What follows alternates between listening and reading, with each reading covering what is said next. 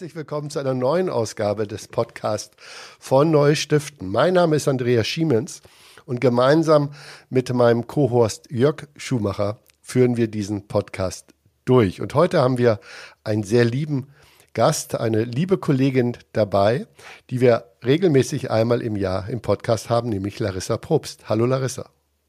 Hallo. Danke, dass ich da sein darf. Ja, Larissa, wir freuen uns, dass du hier bist. Äh, wir haben ja immer mal wieder äh, Gesprächsthemen äh, und natürlich geht es auch immer um den Kongress. Aber diesmal hast du uns, glaube ich, was ganz Besonderes mitgebracht. Und zwar hat der Kollege Tom Neukirchen, der leider heute nicht dabei sein kann, ähm, mit dem Kollegen Jan Borcherding ja eine sensationelle Umfrage gemacht. Und da ist noch etwas rausgekommen, was eigentlich sehr berichtenswert ist und wo, glaube ich, auch der Spiegel im Moment großes Interesse dran hat. Oder magst du uns erzählen, was das ist. Genau, also ähm, das ist, sind sozusagen Teilauswertungen äh, von dem deutschen Spendenmonitor, den wir schon fast 30 Jahre äh, mit begleiten und jetzt auch in Eigenregie sozusagen äh, durchführen mit dem Marktforschungsinstitut Bonsai. Und äh, ja, wir haben einmal nachgefragt ähm, bei einer repräsentativen äh, Studie, wie gesagt, ähm, wie denn der Zusammenhang äh, aussieht zwischen Wählerpräferenz ähm, und Spendenverhalten. Und das, was rausgekommen ist, ist tatsächlich ziemlich frappierend. Ähm, und ja, der Spiegel hat darüber schon berichtet, äh, mit denen hatten wir gesprochen. Und ähm, das ist, glaube ich, nochmal sehr, sehr wichtig, sowas auch mit zu berücksichtigen, äh, wenn man selber auch Spendenkampagnen fährt zum Beispiel, dass man da nochmal reflektiert, wen und wie man genau äh, die Ansprache formuliert. Äh, und mhm. aber, aber nun sag uns doch mal, nicht alle haben den Spiegel gelesen. Was genau, was genau hat sich denn bei der Wählerpräferenz ergeben? Genau, also ihr könnt euch vorstellen, äh, wir haben insbesondere auch die AfD-Wählerinnen ähm, beobachtet äh, bzw. befragt und ähm, da gibt es tatsächlich nur 36 Prozent ähm, der äh, befragten Menschen, die ähm, auch spenden. Und das liegt deutlich unter dem Durchschnitt der Bevölkerung, was nämlich bei 48,6, also fast 49, fast 50 Prozent liegt. Und äh, das, was auch rausgekommen ist, ist, dass zum Beispiel die Grünen Wählerinnen mit 61 Prozent überdurchschnittlich ähm, spenden. Und äh, das ist sozusagen erstmal äh, der Spendenakt. Äh, und wir haben auch nach der Höhe gefragt. Und da ergibt sich ein interessantes Bild auch, ähm, was die Spendensummen angeht. Und da beziehen wir uns auf das Jahr 23, also auf das vergangene Jahr, die letzten zwölf Monate ähm, 2023. Und da gibt es in der Bevölkerung eine Durchschnittsspende von 170 Euro und äh, bei den grünen Wählerinnen äh, 197 und bei den FDP-Wählerinnen 196. Also das sind tatsächlich die beiden Spitzenreiter, was die Summe angeht und äh, was ähm, die Spendenaffinität an sich angeht. Äh, da sind die Grünen mit 61 Spitzenreiterinnen und die FDP liegt mit 43 Prozent unter dem Bevölkerungsdurchschnitt. Aber also, Andreas, jetzt nur mal aus deiner Sicht. Also bei der FDP hätte ich ja gedacht, 196, das ist erwartbar. Aber Grüne äh, überrascht mich jetzt. Wie siehst du das? Naja, ich glaube, ähm, Larissa, nimm es mir nicht übel, ich glaube, alle Klischees erfüllt. Weil ich glaube tatsächlich, dass das ja so eine Grundannahme ist, dass wir sagen, dass, dass die Menschen, die die äh, eher Grün wählen, äh, zum Bildungsbürgertum gehören, äh, tatsächlich auch eine, eine, eine konservativere Prägung haben. Wir erleben diese äh, ja auch in bestimmten Organisationen, äh, nehmen, wir, nehmen wir sie wahr. Deshalb diese, diese hohe Durchschnittsspende weil ich glaube, dass diese, die, diese Korrelation zwischen Einkommen und finanziellen Engagement oder Anspruch, sich auch zu engagieren, sich an dieser Stelle sehr deutlich zeigt. Bei der FDP, glaube ich, ist es eher das Thema Einkommen und weniger das Thema Engagement gehört äh, zu meinem Verhalten. Ich glaube, dass das äh, meine Interpretation daraus wäre. Was mich allerdings, Larissa, wenn ich die Frage stellen darf, wundert, ist das bei, bei dem Thema AfD, weil wir haben äh, ja immer wieder bei den Wählerinnen und Wählern der AfD hören wir äh, in den Auswertungen, dass es sich ja um Otto Normalverbraucherin handelt. Also normale Menschen draußen auf dem Land, auf der Straße, die wir im Fundraising ja eigentlich immer als unsere Kernspenderschaft in dem Normalspendensegment gesehen haben. Da scheint sich ja dieses, äh, dieses Vorurteil ja nicht zu bestätigen. Wie, wie würdest du das interpretieren? Ich glaube, dieser Begriff Otto Normalbürger oder Bürgerin ist ja eh wahrscheinlich irgendwie nicht so richtig greifbar. Und das, was wir bei den AfD-Wählerinnen sehen, ist, dass sowohl die Spendenaffinität nur bei 36 Prozent liegt und die Spendensumme auch ganz niedrig liegt, nämlich bei 118. Und dann gibt es aber noch weitere, in Anführungszeichen, Otto-Normalspenderinnen, nämlich das sind die Nichtwählerinnen. Ähm, die darf man ja auch nicht vergessen, ja, weil die je nach äh, Wahl ja auch, äh, ja, wenn ich Richtung Europawahl äh, gucke, da haben wir immer sehr, sehr viele Nichtwählerinnen, nochmal anders als auf äh, regionaler Ebene oder auf Bundesebene. Ähm, da haben wir bei den Nichtwählerinnen ähm, ist der äh, Prozentsatz an Spenderinnen bei 26. Also nochmal zum Vergleich, Bevölkerungsdurchschnitt 49. Also noch, also noch geringer Absolut, quasi. Ne? Total gering. Ähm, und, äh, und die Spendensumme ist auch die allerniedrigste, das sind 103. Also würde ich sagen, äh, wenn wir von Otto Normal sprechen, äh, dann würde ich sogar eine größere Klammer ziehen, ähm, damit wir da auch äh, ja eine, eine größere Bevölkerungsgruppe einfach mitdenken können, wenn wir, wenn wir tatsächlich von Normalos reden. Offensichtlich spiegelt sich äh, in den Zahlen, die du uns da gerade nennst, Larissa, so ein wenig das wieder, was, äh, was wir bei Neustiften immer wieder als, als Grundgedanken wahrgenommen haben. Spende oder sich äh, finanziell zu engagieren bedeutet ja, Gemeinschaft zu stärken, Community zu sein, sich einzusetzen für, für die Gesellschaft und zwar nicht nur für die eigene Bubble oder Blase, sondern für die Menschen, die vielleicht am Rande der Gesellschaft sind, für Dinge, die, die unsere Unterstützung brauchen. Wenn wir jetzt erleben, dass sich äh, dass sich in, in vielen Bevölkerungsschichten dieses Bewusstsein, diese Verantwortung für Menschen am Rande der Gesellschaft offensichtlich nicht widerspiegelt, so sehe ich jetzt äh, in meiner Interpretation die Zahlen, dann ist das nicht nur fürs Fundraising, sondern insgesamt für unsere Demokratie doch ein ganz erschreckendes Ergebnis. Gut. Also und, und um ehrlich zu sein, ich komme ja aus dem Menschenrechtsbereich und das ist für mich leider überhaupt gar keine Überraschung. Aber äh, wichtig ist es ja auch nicht immer nur Bauchgefühle von Jörg, Andreas und Larissa irgendwie wiederzuspiegeln, sondern auch mal echte Befragungen, äh, repräsentative Befragungen durchzuführen. Auch nicht um unsere ähm, Annahmen zu bestätigen. Ja, ich hätte mich so sehr gefreut, wenn das anders gewesen wäre. Ähm, aber das zeigt uns tatsächlich Engagement im ähm, sozialen Bereich, im gesellschaftlichen Bereich ähm, und Wählen und auch finanzielles Engagement hängen extrem miteinander zusammen. Und ähm, was wir auch noch gemacht haben, wir haben auch noch mal so Deep Dive Fragen gestellt. Also wir haben zum Beispiel noch eine Frage gestellt ähm, oder so eine ein, ein Zitat sozusagen in den Raum gestellt und es bewerten lassen äh, ähm, durch Spenden kann schnell und unbürokratisch geholfen werden.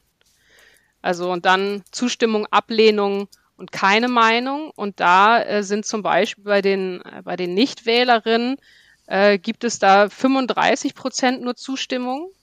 Und bei der Gesamtbevölkerung zum Beispiel 51 Prozent stimmen dem zu, dass durch Spenden unbürokratisch geholfen werden kann. Und äh, bei den AfD-Wählern da muss ich die, äh, den Prozentsatz der ähm, Ablehnung äh, nennen, weil das die höchste Quote ist, nämlich ähm, die lehnen das zu 51 Prozent ab. Und das ist auch nochmal äh, ein Punkt, was auch dem widerspricht, zum Beispiel, äh, was sie über sich selber ja teilweise sagen. Ähm, dass sie ja oft die Ersten sind sozusagen, die für die Gesellschaft da sind, wenn sie in Not sind bei irgendwelcher Flut oder sonst irgendwas. Da versuchen sich ja schon ähm, sehr konservative, sehr rechte ähm, Communities immer so zu positionieren, als würden sie sofort helfen und unbürokratisch und alle anderen nicht. Und das äh, sprich, widerspricht dem eigentlich. Und ähm, wir haben auch noch eine Frage gestellt, äh, weil das ja sehr polarisierend teilweise auch ist und auch ein bisschen Generationenkonflikt vielleicht ähm, zeigt. Ähm, ich finde es grundsätzlich positiv, wenn junge Menschen für ihre Zukunft auf die Straße gehen und gegen Missstände protestieren. Ähm, da, da gibt es bei den AfD-Wählerinnen 50 Prozent Ablehnung. Äh, und bei der Gesamtbevölkerung gibt es 51 Prozent Zustimmung. Bei den grünen Wählerinnen 81 Prozent Zustimmung.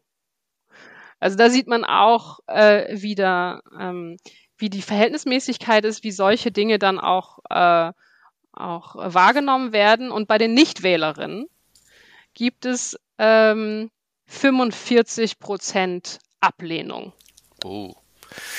Also das ist natürlich äh, schon, äh, schon deutlich und ehrlich gesagt, äh, jetzt kommen wir nicht umhin, uns auch mal mit der AfD natürlich in, in diesem Bereich auseinanderzusetzen. Die AfD hat ja, wenn ich das mal so als Journalist sagen darf, ein sehr gespaltenes Verhältnis zu Stiftungen und Gemeinnützigkeit. Ich will das jetzt nicht mit der AfD-nahen Stiftung aufgreifen, aber spannend ist natürlich, wenn man sich mal die Recherchen anguckt, Valomat und so, dass sie zur Gemeinnützigkeit und zum zivilgesellschaftlichen Engagement eigentlich fast überhaupt nichts sagen. Äh, das Einzige, was sich findet, ist auf, glaube ich, Seite 47 des Wahlprogramms vom äh, April 2017. Die Zivilgesellschaften funktionierender Staaten sind daher aufgerufen, ihre Kulturen zu schützen und eigenständig weiterzuentwickeln. Dies gilt natürlich auch für die deutsche kulturelle Identität.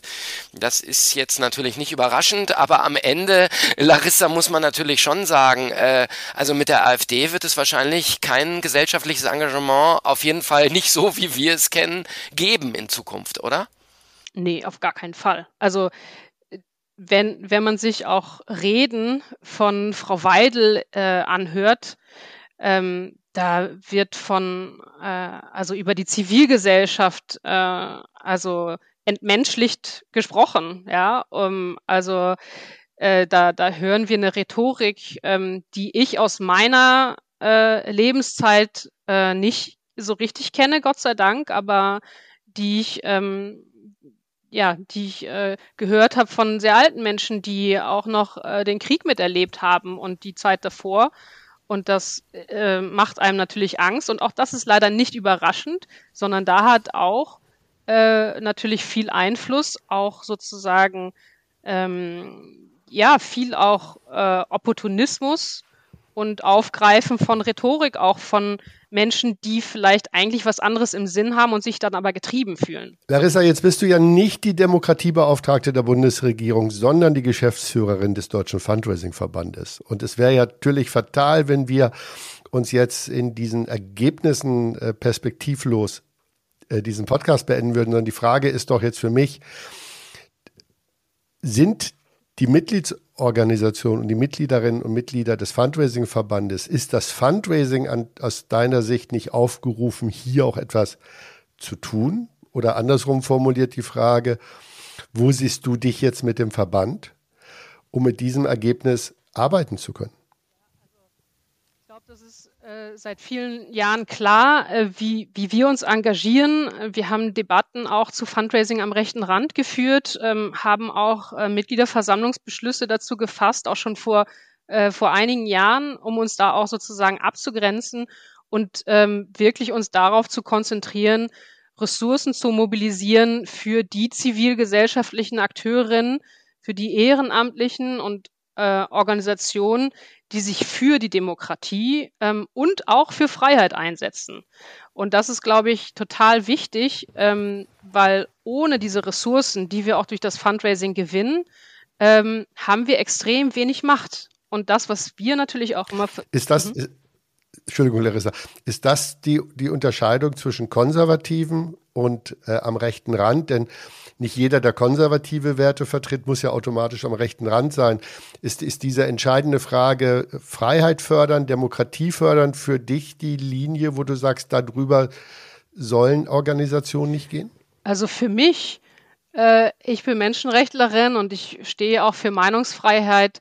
Alles, was äh, ähm, pro-demokratisch ist äh, und sei es noch so konservativ, ähm, da würde ich mein Leben für geben, um diese Meinung äh, äh, mit mit äh, ja mit aussprechbar zu machen. Ja, und ich liebe es, Debatten zu führen. Ich möchte gar nicht in meiner eigenen Bubble ja auch sein und auch als Verband ist es, glaube ich, total wichtig, ähm, das konservative, aber demokratische Spektrum zu vereinen mit Menschen, die äh, sozusagen sich als sehr äh, proaktiv, sich sehr linksliberal ähm, identifizieren und da auch immer wieder einen Schulterschluss hinzubekommen und sich nicht auseinandertreiben zu lassen, weil wir brauchen diese eigentliche Horizontalaggressivität, nenne ich das jetzt mal, in der Zivilgesellschaft. Wer sind jetzt die allerbesten von den Besten? Brauchen wir jetzt gerade nicht, sondern die absorbieren unfassbar viel Energie. Wir müssen einen Schulterschluss hinkriegen, ja, von irgendwelchen äh, sehr konservativen, CDU-nahen äh, Wählerinnen und Engagierten und Organisationen und dann Menschen, äh, die nicht äh, ja, die sich äh, als, als sehr, sehr linksliberal äh, ähm, womöglich identifizieren. Das ist extrem wichtig und da ähm, sind wir, glaube ich, auch ein guter Akteur, um sowas, um sowas auch mit zu fördern. Mhm. Larissa, du hast es gerade angesprochen, ihr seid, äh, habt eine grundsätzliche Haltung dazu, aber ihr setzt auch immer wieder Impulse und habt Initiativen und ihr habt jetzt tatsächlich nochmal eine Initiative äh, ins Leben gerufen. Ich glaube, die nennt sich CSR, äh, also so heißt sie auch und hat damit zu tun, äh, ähm, Non-Profit-Organisationen im Bereich Freiheit und Demokratie zu stärken. Wie muss man sich das vorstellen? Genau, das äh, hat ähm, tatsächlich eine, eine etwas längere Genese. Wir sind schon länger mit ähm, den Akteuren und den Agenturen äh, verbunden, die unter anderem äh, solche Aktivitäten und sehr erfolgreichen Kampagnen wie Flutwein organisiert haben oder auch, ihr erinnert euch vielleicht an die Impfkampagne, ähm, die bundesweit gestartet wurde und zwar nicht von der Bundesregierung, sondern äh, wo sich große Marken äh, dazu verständigt haben, äh, nochmal äh, zum Impfen aufzurufen. Und da stecken natürlich äh, spannende Köpfe dahinter und große Agenturen. Und ähm, eigentlich, je mehr wir miteinander gesprochen haben, desto mehr war klar, wir brauchen jetzt eigentlich nochmal einen Boost für die Zivilgesellschaft, für auch ehrenamtliches Engagement und haben jetzt ähm, mit äh, den Akteuren Daniel Koller, Sven äh, Dörrenbecher, Kerstin Dirks und ähm, Paul Friedrich Spielhaken ähm, die Initiative Creative Social Responsibility ins Leben gerufen.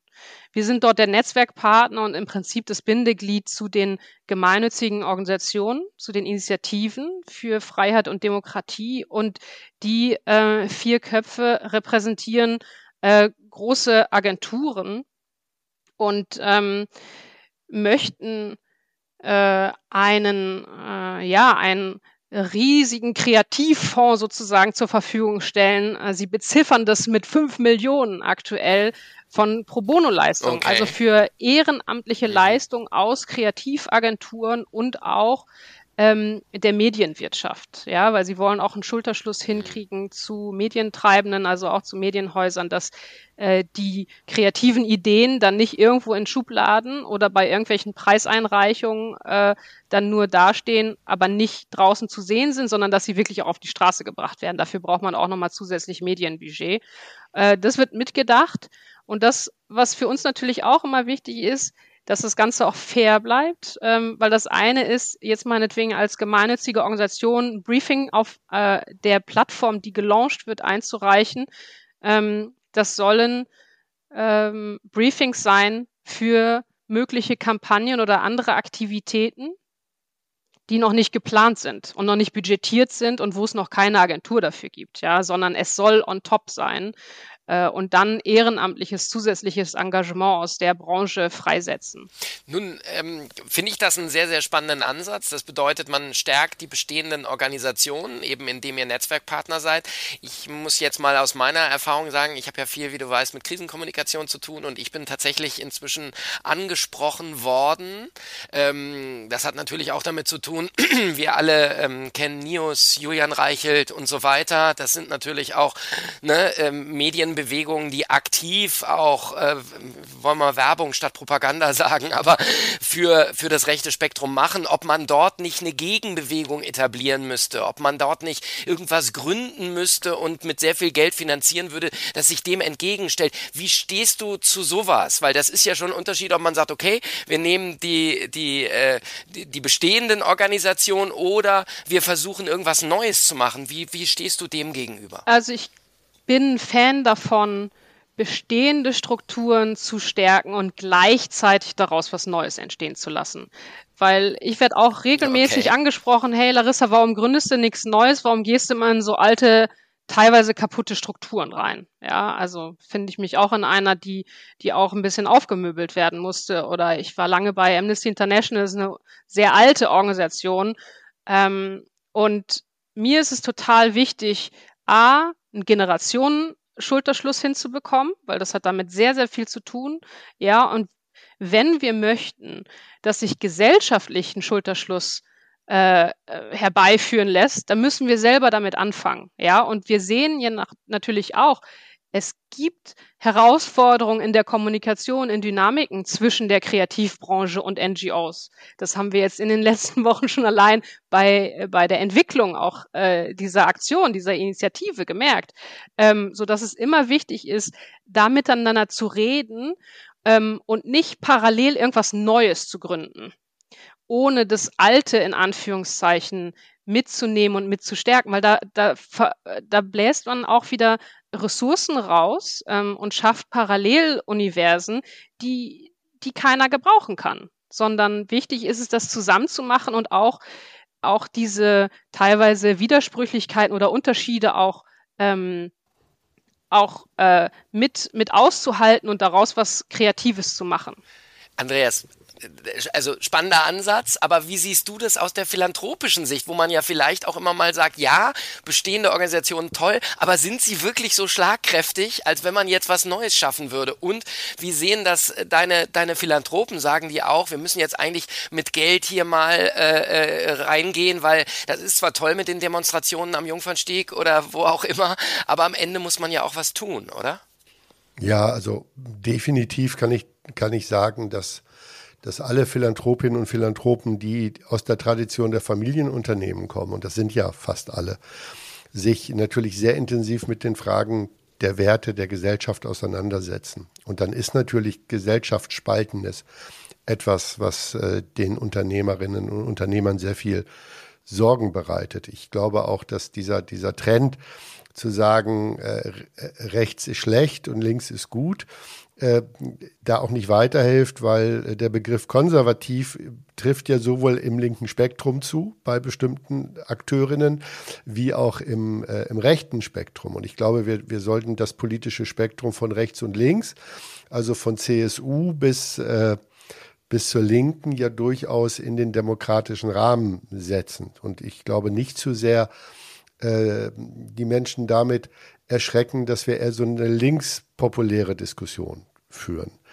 Das merke ich. Ich habe äh, hab kürzlich auf einer, auf einer Veranstaltung gesessen, in der vor, überwiegend ältere ähm, deutsche Ehepaare saßen, um das mal so zu beschreiben, die sich die wahnsinnig irritiert sind, dass, dass, dass ihre Meinung und ihre Diskussionsfähigkeit äh, nicht auf fruchtbaren Boden fällt, sondern äh, viele in der Debatte nur schwarz und weiß denken.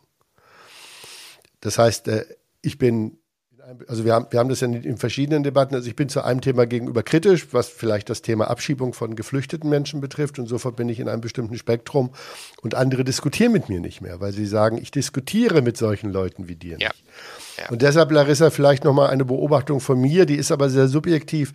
Ich habe den Eindruck, im Deutschen Fundraising-Verband können Rechte rechtsorientierte konservative NGO-Vertreterinnen und Vertreter mit eher linksorientierten NGO-Vertreterinnen und Vertretern, Fundraiser gemeinsam in einem Raum sitzen, gemeinsam diskutieren und sich und zuhören.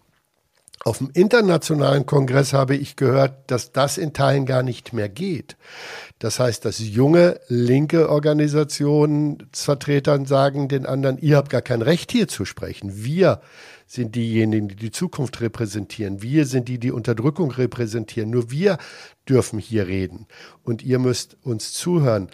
Larissa, ist das eine Beobachtung, die jetzt sehr subjektiv ist oder die Frage konkret an dich in den Deutschen Fundraising-Verband? Du hast es ja vorhin gesagt, äh, du willst das breite Spektrum einladen und einbinden.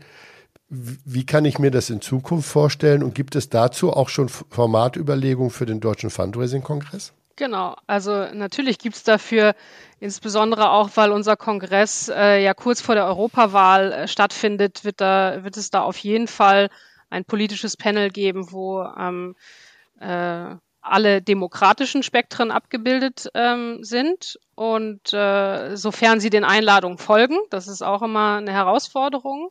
Ähm, ich würde aber behaupten, dass wir es regelmäßig schaffen, ähm, im Bindeglied zu sein und dass wir äh, extrem kompromissbereit sind, auch in Bündnissen zu agieren. Ja, äh, dass wir relativ äh, flexibel und offen sind und äh, dass wir nicht auch äh, ja teilweise ja opportunistisch irgendwelche ähm, besonderen Bubbles jetzt unterstützen oder sonst irgendwas, sondern wirklich uns als äh, ein, ein Branchen, ein Fachverband verstehen, der ganz unterschiedliche Akteure, wie gesagt, diejenigen, die die Demokratie unterstützen, können auch stockkonservativ sein, ähm, ähm, und unter einen Hut bringen und auch For-Profits, Non-Profit-Akteuren, Ehrenamtliche und Hauptamtliche, weil auch da gibt es immer wieder auch Tendenzen, äh, sich da auseinander zu dividieren und das sehe ich überhaupt gar nicht und ich glaube, ich persönlich auch und äh, aktuell glaube ich auch die Vorstandspersönlichkeiten repräsentieren das auch total.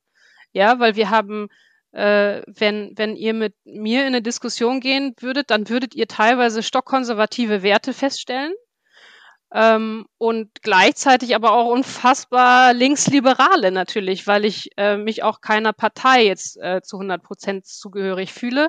Ähm, natürlich gehe ich wählen und wähle dann immer das kleinste Übel.